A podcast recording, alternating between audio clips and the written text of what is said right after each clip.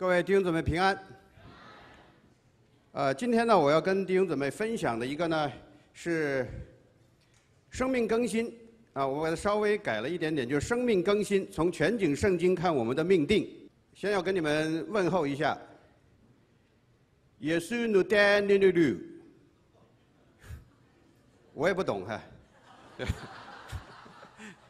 我也不懂，不过这是我刚刚学的一句傈僳语。是傈僳民族说，呃，傈僳民族说，耶稣爱你。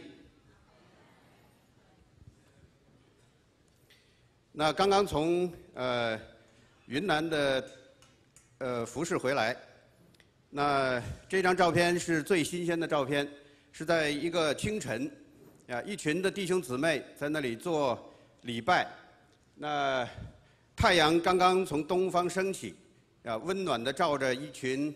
弟兄姊妹，那我就学了一句呃傈僳的语言啊，耶稣努代努努鲁，就是耶稣爱你。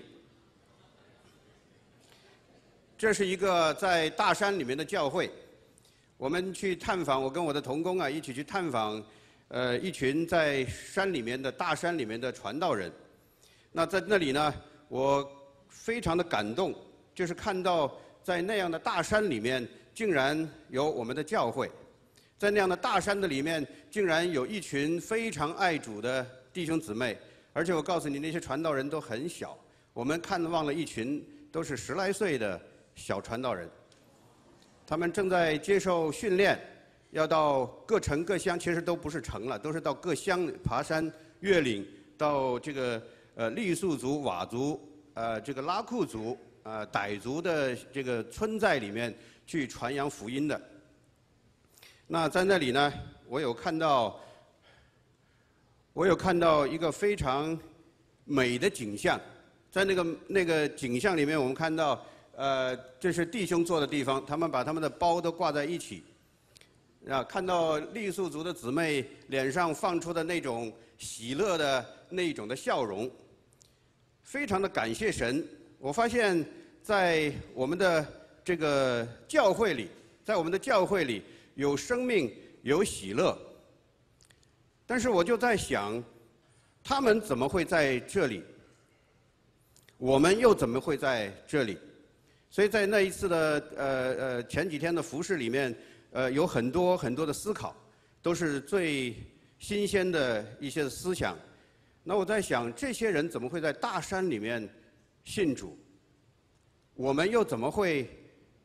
在这里跟大山里面的傈僳族的弟兄姊妹在一起敬拜神，那就有童工告诉我，原来在这个大山里，在几十年前，有一位神的仆人，因着一个大的使命，一个大的呼召，就来到了这个大山里面。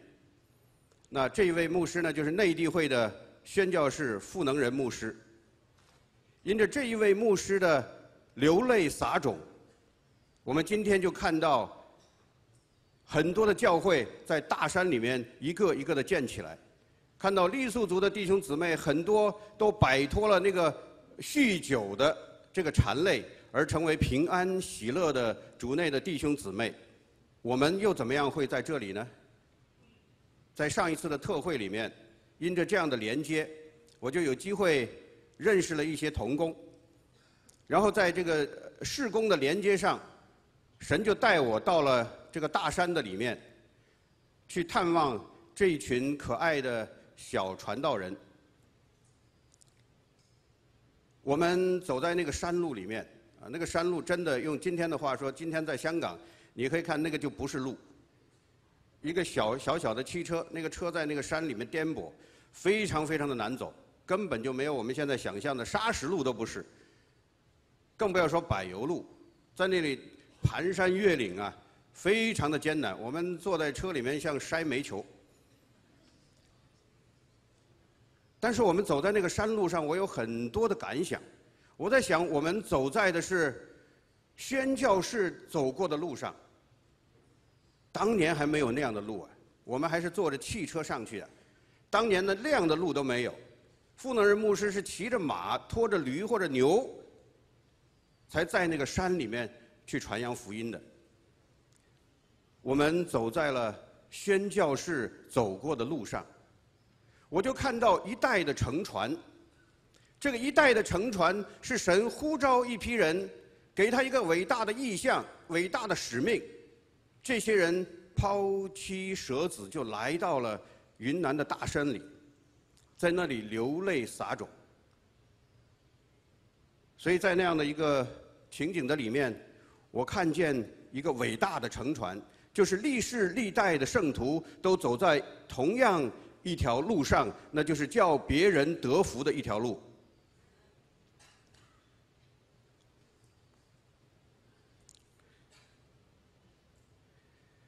给大家看一段圣经，这一段圣经说：“你们要追念上古的事，因为我是神，并无别神。我是神，再没有能比我的。我从起初指明末后的事，从古时言明未成的事说，我的筹算必立定，凡我所喜悦的，我必成就。追念上古的事。”有一有一句话是这样说：不懂历史，就不懂上帝；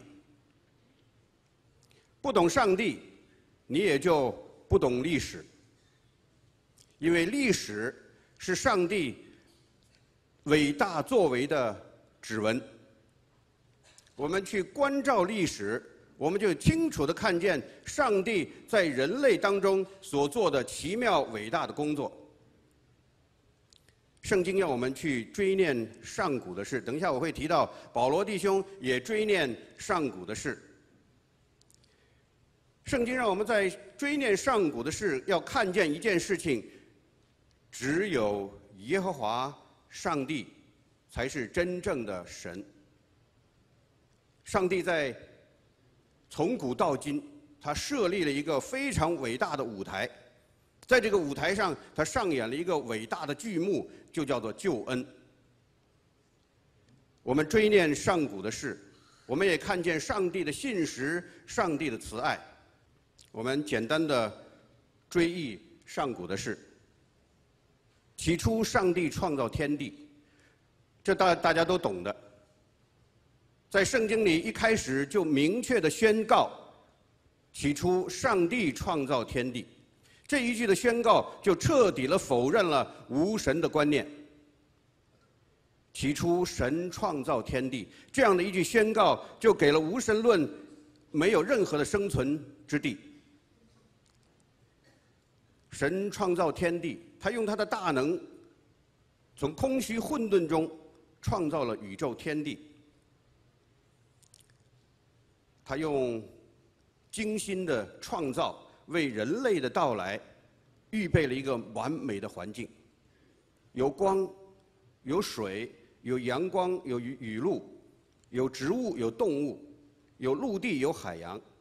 然后他用他的恩典就造出了人，把人放在那样一个完美的环境里，要让人去经历一个完美的关系。上帝的创造是极其的精妙。神的创造是很有方向、很有目的的，就像他等一下我会提到，就像他的救恩一样，就像他的救恩计划一样，也是非常有方向、非常有目的的。上帝把人放在了一个完美的环境里，在这个环境里面，上帝有一个美好的旨意。这个美好的旨意就是说，人要在这样的一个环境里，与所有的东西都和谐相处。因此，和谐不是某政党的发明，和谐在上帝创造的旨意里。上帝要我们与他的关系和谐，与别人的关系和谐，与自己的关系和谐，与万物自然的关系和谐。在上帝创造的旨意里面，所有关系的和谐都取决于人对上帝的绝对顺服。也就是说，上帝人跟上帝关系的和谐，才能带来其他的和谐，人和人的和谐，人和自己关系的和谐，人和万物关系的和谐。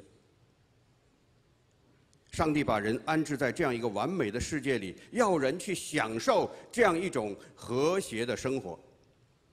与上帝、与他人、与自己、与自然万物，所有的关系的和谐是上帝的旨意。但是由于人的一念之差，人就进入了万劫不复的光景。人的一念之差，当魔鬼诱惑夏娃的时候，他是有一点点的犹豫的。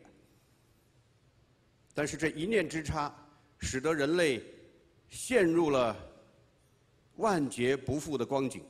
原来上帝的旨意需要人享受一切和谐的关系，但是一念之差，导致这样的一个光景：人与上帝的关系被破坏了，人与自己的关系被破坏了。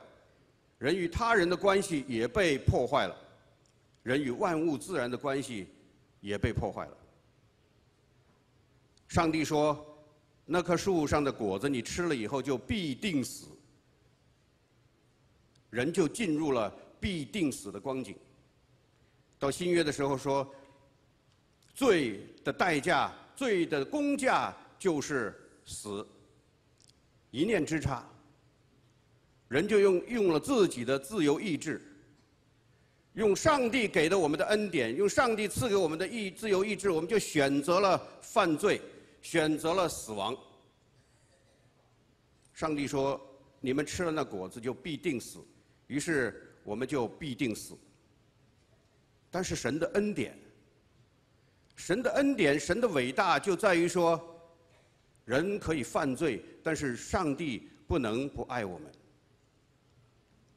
人可以破坏这个约，但是人，上帝永远不破坏这个约。于是，在历史上，上帝就架起了一个伟大的历史舞台，在这个舞台上，上帝要上演一出拯救整个的人类出黑暗入奇妙光明的宏伟的一个剧目。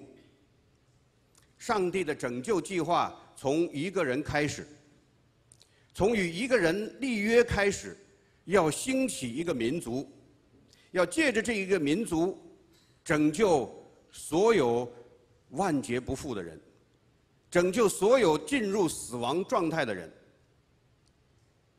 上帝跟这个人说：“你要离开本地本族富家，往我所指示你的地去。”上帝说：“我必赐福给你。”你也要要叫别人得福，地上的万族都要因你而得福。我们有的时候会读这段经文，读这段经文，我盼望弟兄姊妹今天，因为我们讲的是在全景圣经当中的一个命定，我希望我用这一点点的时间，来跟弟兄姊妹描绘清楚，我们怎么从这样一段的经文来看整个上帝救恩计划的奇妙。这个“红”字，实际上是这一个约的中心的内容，或者叫做核心的内容。但是我要告诉弟兄姊妹，实际上这一句的这一段的经文，啊，《创世纪》十二章一到三节，是打开新约跟旧约之间关系的一把钥匙。你要了解旧约的历史事件跟新约教这个教义之间，新约的耶稣的教导之间的关系，这是一个关键。我必赐福给你，你也要叫别人得福。地上的万族都要因你而得福。如果你明白了这样一段经文，你真的领会到了这段经文，你可以把旧约的历史事件和新约的教导就连在一起。我来跟弟兄姊妹分享一些现象的观察和个人的经历。首先一个我要跟弟兄姊妹分享的是，有一种一种现象。叫做管窥式的查经，管窥式的读经。我们读习读圣经啊，常常是发现我们弟兄姊妹，包括我在内啊，包括我在内，我们在我们读了很多次的圣经，有一些弟兄姊妹读过十遍、几十遍，但是呢，有一些的情形呢，让我深深的反省。包括我已做过牧师很多年以后，我还在反省这件事情。我们读圣经，读圣经，但是很多的时候好像只知其一，不明其二。我们好像读懂了，又好像不懂；有很多的问题，如果仔细的问下来的话，我们弟兄姊妹会觉得，哎呀，这个问题好像不明白呀。很快的举一下例子，在旧约的时代，做亚伯拉罕子孙的一个必要的条件就是割礼。那个时候，只有身上有割礼的人，才能被称为是上帝的选民，才能被称为是亚伯拉罕的子孙。既然上帝的话立定在在天，永不改变，那么到了新约时代，割礼又不是必须的了。这中间发生了什么事情？是神的心意改变了呢，还是中间出了什么什么事情？上帝为什么要设立割礼？标准答案就是说，他要让以色列百姓知道他们是上帝的选民，仅此而已吗？像隔离。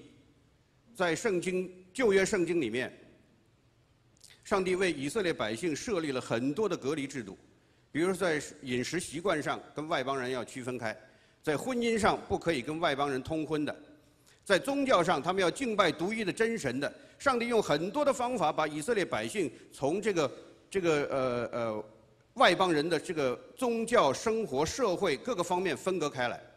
那么在新约时代。以色列百姓严谨着守着这个隔离制度，他们有错吗？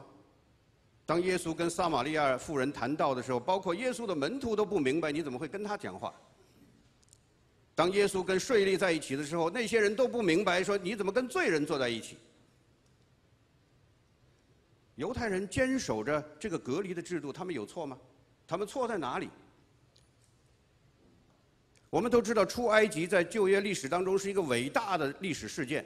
今天的犹太人谈起他们的辉煌的历史，一定要谈出埃及、进迦南，一定要谈大卫的国度。但是我们只注意了出埃及，但是进埃及呢？上帝为什么要让以色列百姓进入埃及呢？我知道你们也有标准答案，是因为约瑟的问题。约瑟被卖到埃及，然后碰到饥荒，所以犹太人就进入了埃及。为什么？在上帝的救恩计划里，上帝是怎么安排这样一件事情？几百万人、几代人在埃及为奴的历史经验是怎么发生的？难道是偶然发生？就是因为那个饥荒吗？在上帝的救恩的计划里，这一段的历史起什么样的作用？再说律法，上帝。设立律法，这个律法让以以色列人一下子就从不文明、不开化的一个游牧部落，一下就变成了一个文明开化的国家，变成了一个文明开化的民族。但是，耶稣来到世上的时候，啊，刚才说的是旧约时代，以色列人严谨的守着这个律法。那耶稣来到这世上的时候，耶稣为什么说律法的经义只有两条？难道犹太人守律法守错了吗？道成肉身，为什么耶稣一定要道成肉身？他来做什么？标准答案是说他来寻找拯救失丧的人。这件事情的发生跟旧约历史有没有关系？因信称义，我们熟的不能再熟的一个一个教义。但是为什么在保罗的时代就一定要提出因信称义？因信称义从哪里来的？耶稣在马太福音二十八章的时候跟我们说：“你们要去，使万民做我的门徒。”我们都明白的不得了，这是大使命。大使命是凭空降下来的吗？大使命的根据是什么？跟旧约历史有没有关系？我们读圣经有的时候就是这样读的。好像拿一个我说什么什么叫做管窥管窥式读经说的太文了，啊，说的通俗一点就是拿一个纸筒这样来看圣经。今天拿着纸筒照到的看到的一个小洞啊，我们通过一个小洞看圣经。今天看到的是因信称义，明天看到的是这个云柱火柱，再一看是呃施比受更为有福等等等等。我们知道非常多的这个历史事件、神迹奇事。我们知道非常多的精彩的教义，但是这之间发生了什么关系，我们却不懂，是吗？刚才我问的问题，我相信很多弟兄姊妹都有。我做了几年的牧师，我还在问这样的问题。我们再来思考我们的生命状态。以色列人到底怎么了？以色列人错错在哪里了？为什么以色列人被暂时的搁置了？为什么教会要出现？以色列错在哪里？他们是怎么？他们的生命是怎么从新鲜活泼的生命，慢慢的凋谢枯萎？以色列人刚刚开始被神呼召的时候，他们是有新鲜活泼的生命。我们看到他们尽管背叛，尽管背逆，但是上帝一路的带领他们进入了这个这个迦南。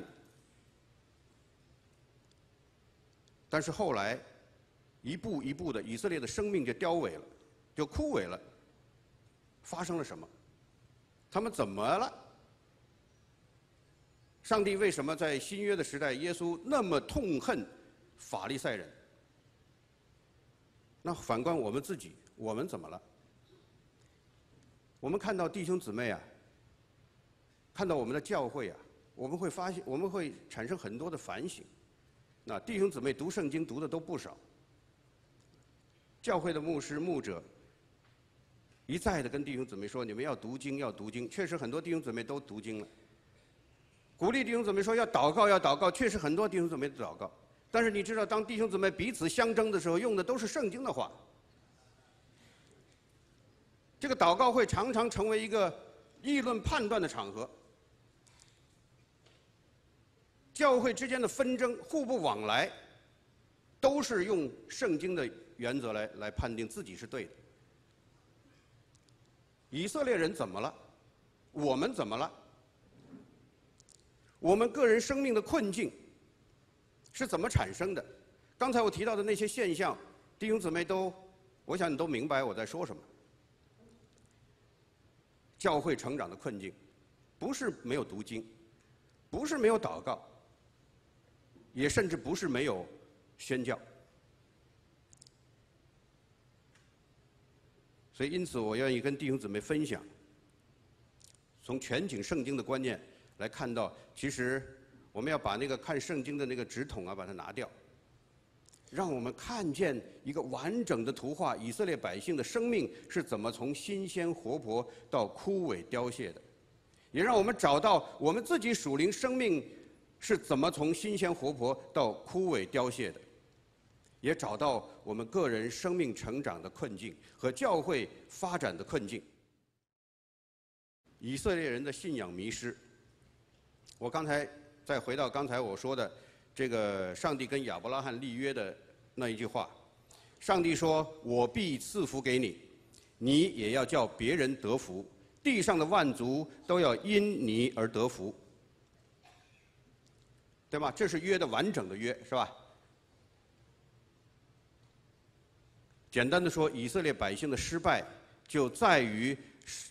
以色列百姓紧紧抓住了这个约的前半部分，而完全忘掉了这个约还有后半部分。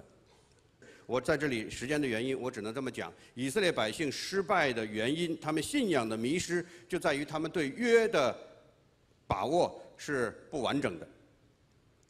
他们只抓住了约的前半部分，前半部分说：“我必赐福给你。”他们紧紧地抓住这个约的前半部分，他们知道他们是上帝的选民，他们知道他们在他们的身上有神的恩典，一直到今天。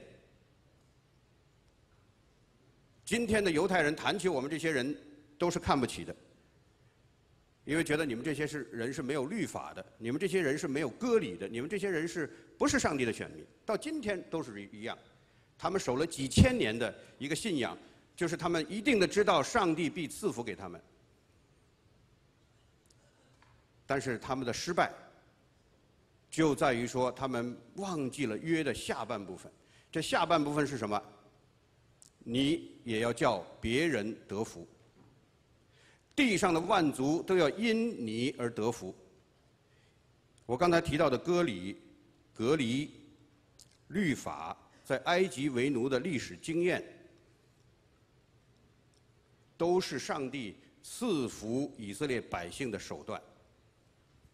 听清楚，割礼的设立是要让以色列百姓记住这个约的内容，我必赐福给你，你也要叫别人得福，地上的万族要因你而得福。这个记号不是写在书里面的，这个记号不是放在档案馆、图书馆的，这个记号是刻在以色列人的身上，要他们记住叫别人得福的使命。隔离也是如此，隔离，上帝要他们在生活习惯、宗教信仰、政治制度等等各个方面跟外邦人隔离的目的是要他们分别为圣，能够成为叫别人得福的人。你看都是如此，但是割礼到后来变成了一种的迷信，选民的身份变成了他们骄傲的资本。隔离变成了福音的障碍，是吧？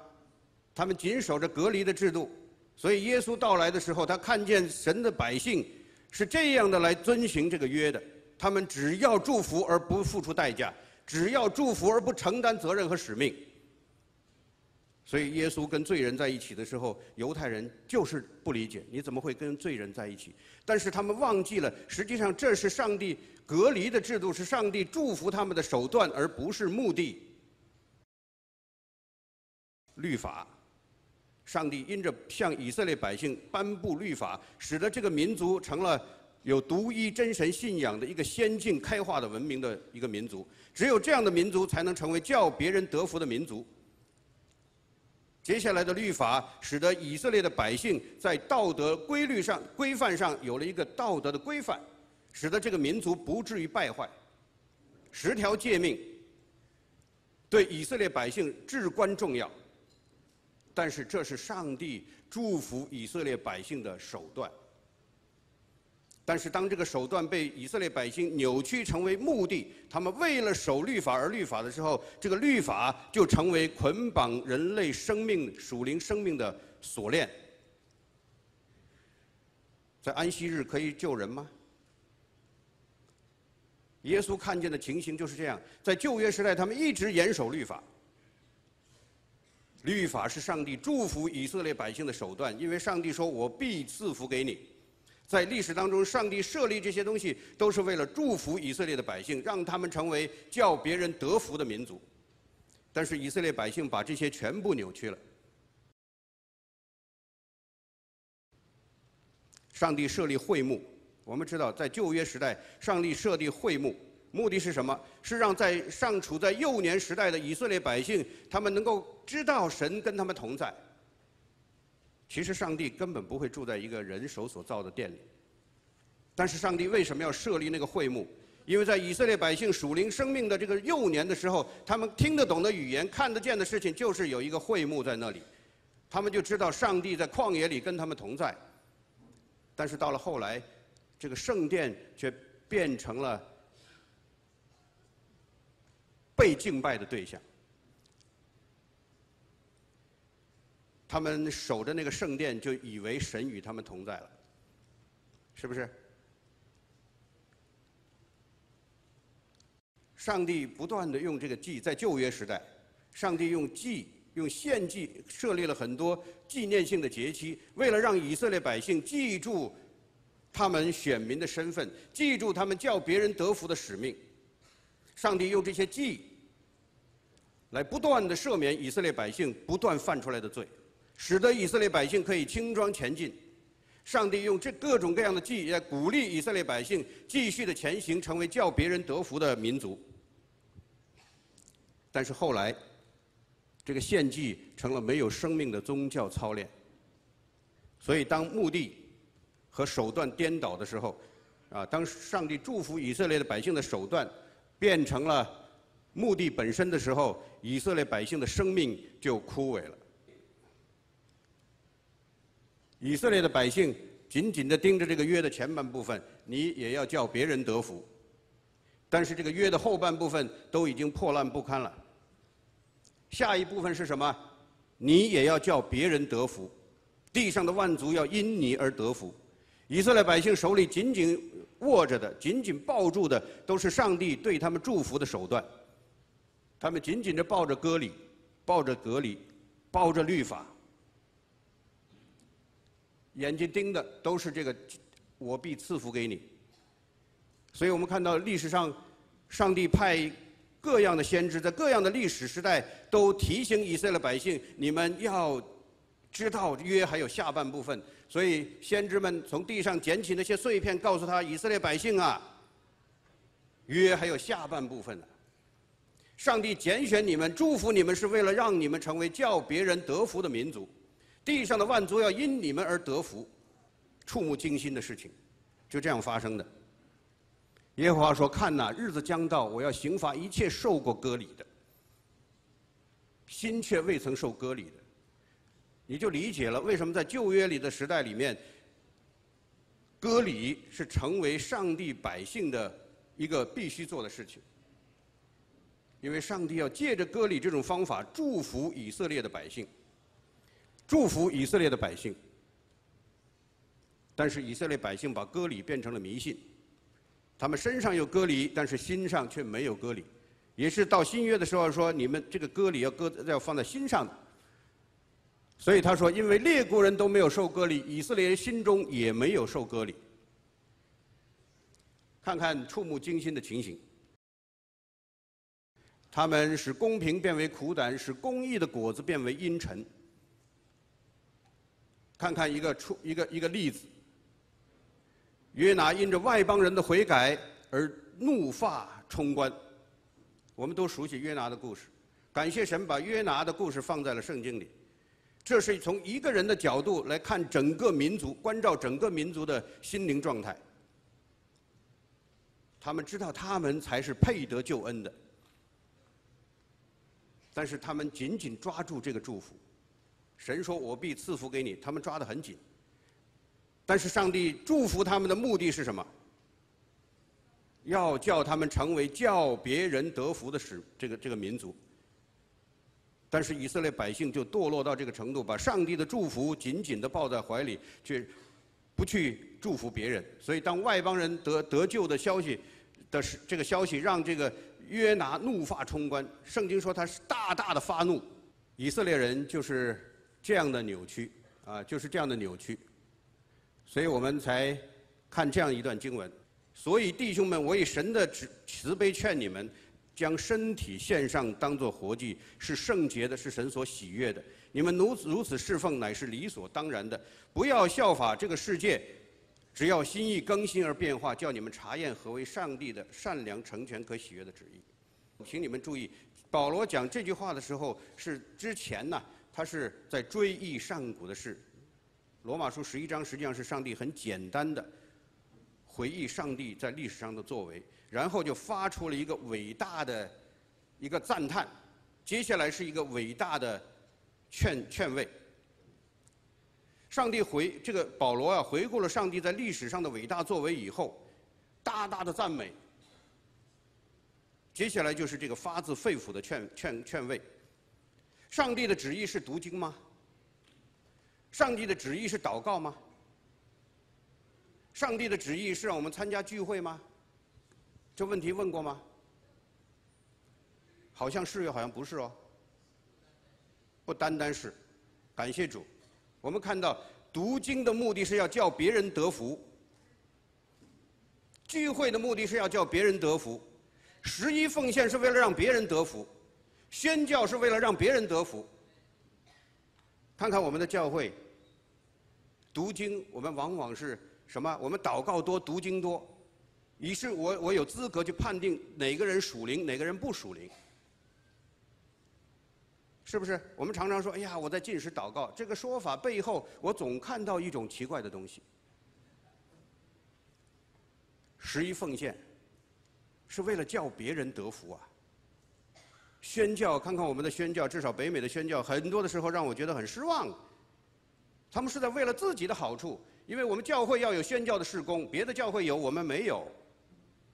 所以我们就派几个人转一圈，照一些照片回来，我们满足了宣教的需要。我们读圣经，常常是为了自己来读的，是不是？我们找那些我们喜欢读的圣经来读。当我们愿意找一个弟兄姊妹这个毛病的时候，我们专门挑出这样的经文说：“哎，爱是恒久忍耐，哎，你怎么不忍耐我？”什么是上帝的善良、纯全、可喜悦的旨意？所以保罗说：“你们要把生命献上，当做活祭。”这句话说法跟旧约是密切相关的。在旧约的历史当中，我们看到以色列把祭变成了死祭，献祭成了宗教操练的一种。所以保罗说：“你们要把身体献上，当做活祭。”弟兄姊妹，活祭是知道痛的，是不舒服的，你要被摆在祭坛上烧的。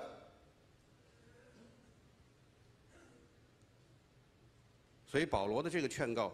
要我们从无没有生命的宗教操练到生命的更新，这是城市教会转型的关键。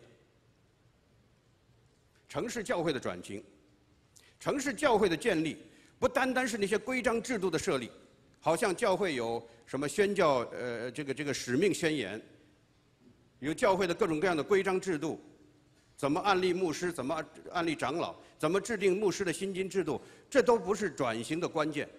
城市教会的建设，关键在于生命的更新。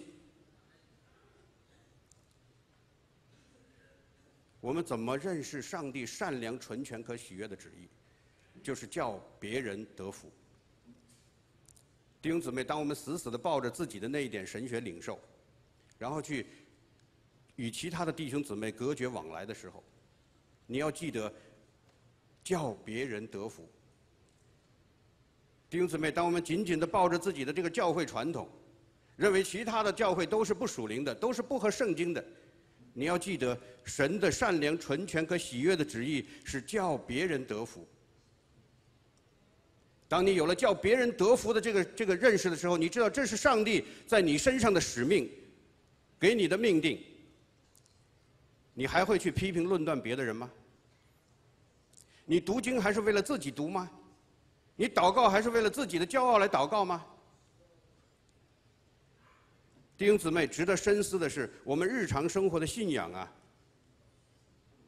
它的指向，在圣经里给我看见的，从全景圣经给我看见的，它的指向是叫别人得福。从宣教到日常的生活的这个呃信仰生活，都是指向叫别人得福。刚才我说，上帝说：“我必赐福给你，你也叫别人得福。地上的万族都要因你而得福的时候，我就是这样看。我们必蒙上帝的应许，这是新以色列百姓的命定，知道吗？我们带着这样的一个应许，就不畏艰难险阻。任何的困难、任何的压力、任何的打击，都可以让我们知道神祝福我们。”没有什么可怕的。上帝说：“我们要叫别人得福，这是我们的责任。有了责任，就不会迷失方向。地上的万族都要因我们而得福，这是一个使命。有了使命，就有生命更新的动力。”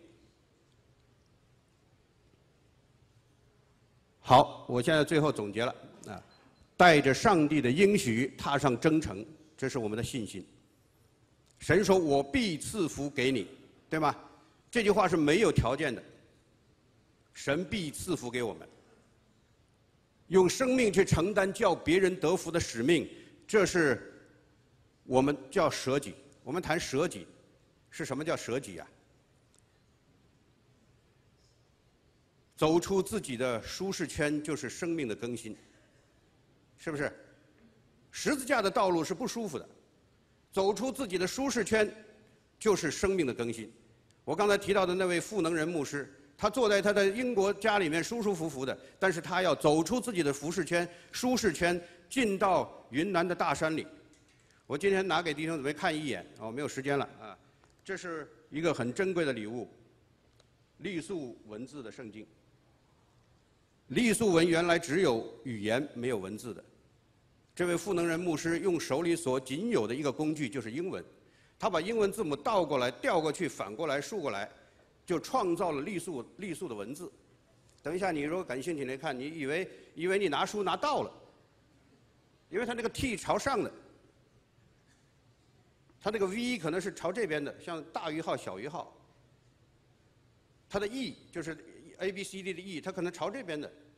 他用手里仅有的这几个几个这个英文字母倒过来倒过去，为傈僳人翻译了圣经。现在的傈僳人的文字就是赋能人牧师的。所以他走出了自己的舒适圈，就是生命的更新的弟兄姊妹。只要你走出你的舒适的环境，就是生命的更新。个人生命的更新，教会生命的更新，都在于说你要离开自己的舒适圈。我守着我自己的神学观念，我觉得很舒服。我以前是信义会的牧师，我我守着这个这个，我觉得很舒服。但是当别的弟兄姊妹有不同的领受的时候，我愿不愿意走出我的这个舒适圈，去饶恕、去接纳、去了解？贵州的伯格里牧师，云南的赋能人牧师，山西的叶永清牧师，河南信阳的 Martinson 师母马师母，一个一代一代的先贤古圣先贤，在我们的前面走出来，走出了他们的舒适圈，进入了一个生命的更新。所以弟兄姊妹，我愿意跟弟兄姊妹来鼓励，只要你走出了自己的舒适圈，才叫背上了十字架。我们一起来祷告。我们亲爱的主，我们谢谢你。你让我们看见，我们生命里的命定是你必赐福给我们，我们也要叫别人得福，地上的万族都要因我们而得福。主，谢谢你在历史当中给我们看见一个活生生的例子，以色列百姓生命的从繁盛到凋零。主，求你提醒我们，让我们在你的面前来领受你善良、纯全、和喜悦的旨意，让我们成为叫别人得福的人，让我们的教会成为叫别人得福的教会。这样的感恩祈求祷告，奉耶稣基督永远得胜的名，阿门。